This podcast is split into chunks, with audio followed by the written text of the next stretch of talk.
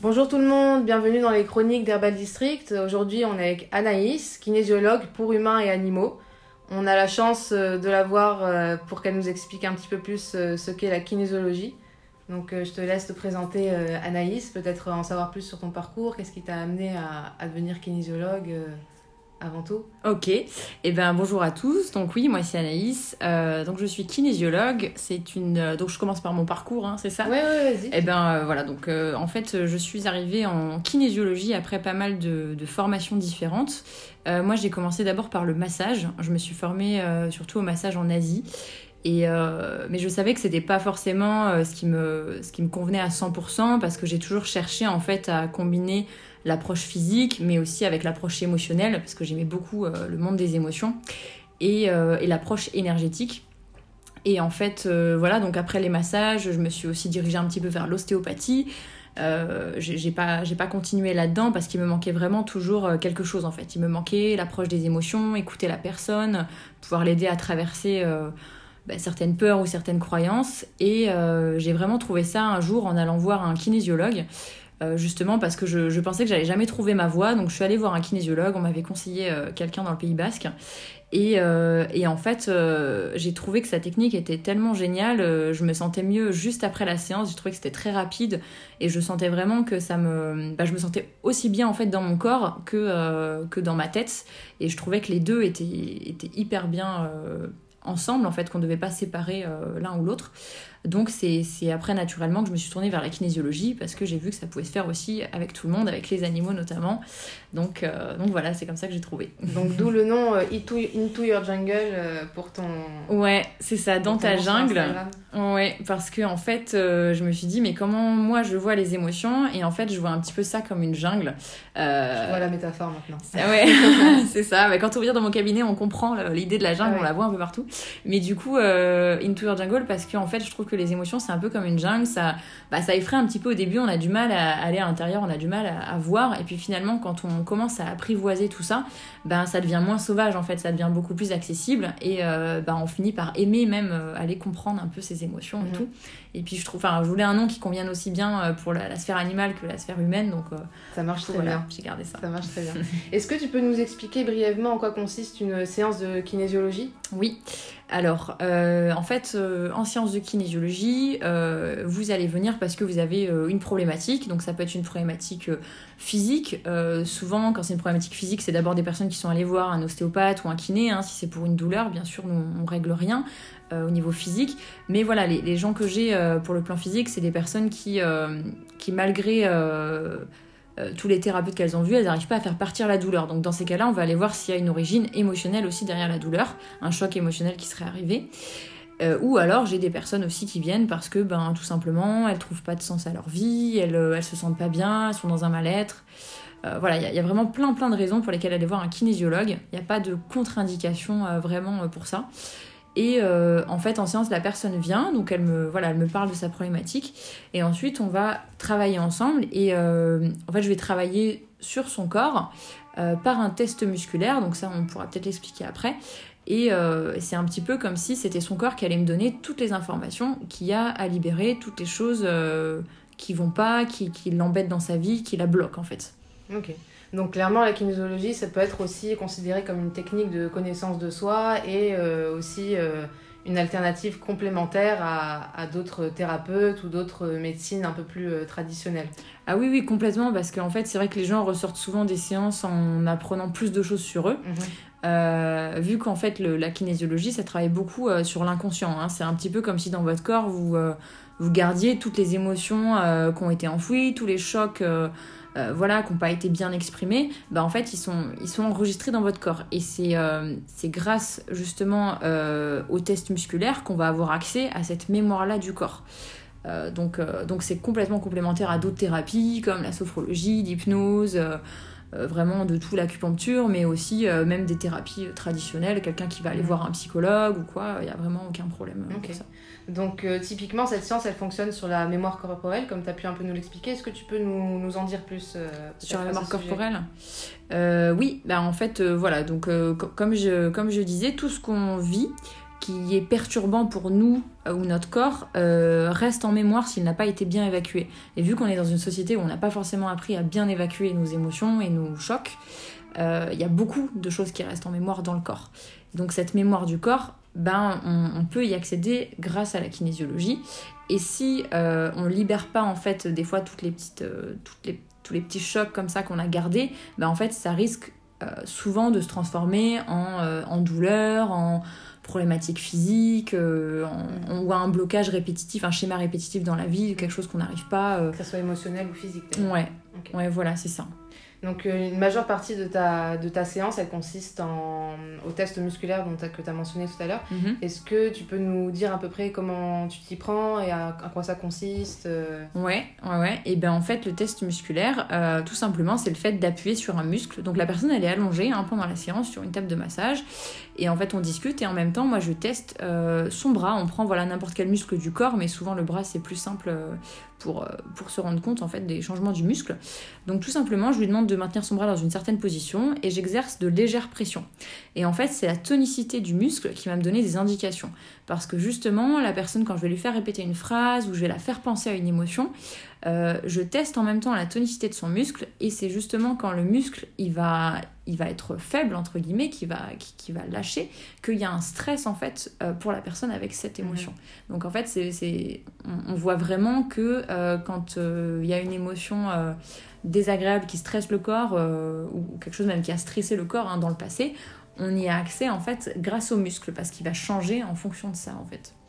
C'est un peu comme un détecteur, euh, pas de mensonges, mais d'émotions euh, traditionnelles. Oui, un petit peu, ouais. Oui, c'est vrai que ça nous permet vraiment d'être précis et de trouver des choses hyper précises, même, même des dates d'il y a très longtemps, euh, des choses que la personne elle a vécues quand elle avait tel âge ou tel âge, et mhm. que bah, elle pense des fois, elle, que c'est guéri, que ça a été évacué. Voilà, et en fait, ben, des fois, non, l'inconscient, il, met du temps, et, et finalement, il y a encore une trace de ça. Et ça peut avoir un lien avec la problématique d'aujourd'hui, en fait. Mhm. C'est ça. Ok. Et donc, euh, que ce soit du stress, euh, des émotions, des, des, des, aides pendant la prise de décision ou euh, quelque autre, quelque autre envie de venir te voir, tu traites également les animaux et leur, leur maître. oui, oui, voilà, c'est ça. Ben, en fait, c'est une thérapie qui, se, qui fonctionne aussi sur les animaux parce que bah, du coup, la kinésiologie, ça vient, enfin, ça s'inspire de la médecine chinoise et donc des méridiens et les animaux ont aussi des méridiens et ils ont aussi des émotions. Euh, donc voilà, ils ont aussi des, des, des, fois des stress, euh, des chocs, des traumatismes, etc. Donc on peut aussi travailler sur leur mémoire euh, corporelle à eux en fonction de ce qu'ils ont vécu. Et, et donc, ben, tout simplement, je, je, travaille sur l'animal. Alors, je peux pas lui demander de tenir sa patte en l'air comme je demande au maître de tenir son bras. Mais en fait, je vais travailler différemment sur l'animal. Euh, et, je vais pouvoir avoir aussi des réponses et des informations euh, sur, sur ce qu'il vit, comment il le vit, s'il y a quelque chose à, changer euh, pour qu'il aille mieux. Et, et puis même si des fois il a eu des, traumatismes passés aussi, mhm. par exemple. Donc, dans quel cas, par exemple, la plupart des, maîtres viennent te solliciter pour... Pour leurs animaux, ouais. Et eh ben souvent ça va être tout ce qui est angoisse, stress. Alors bon j'ai des chiens, des chats, j'ai aussi des chevaux.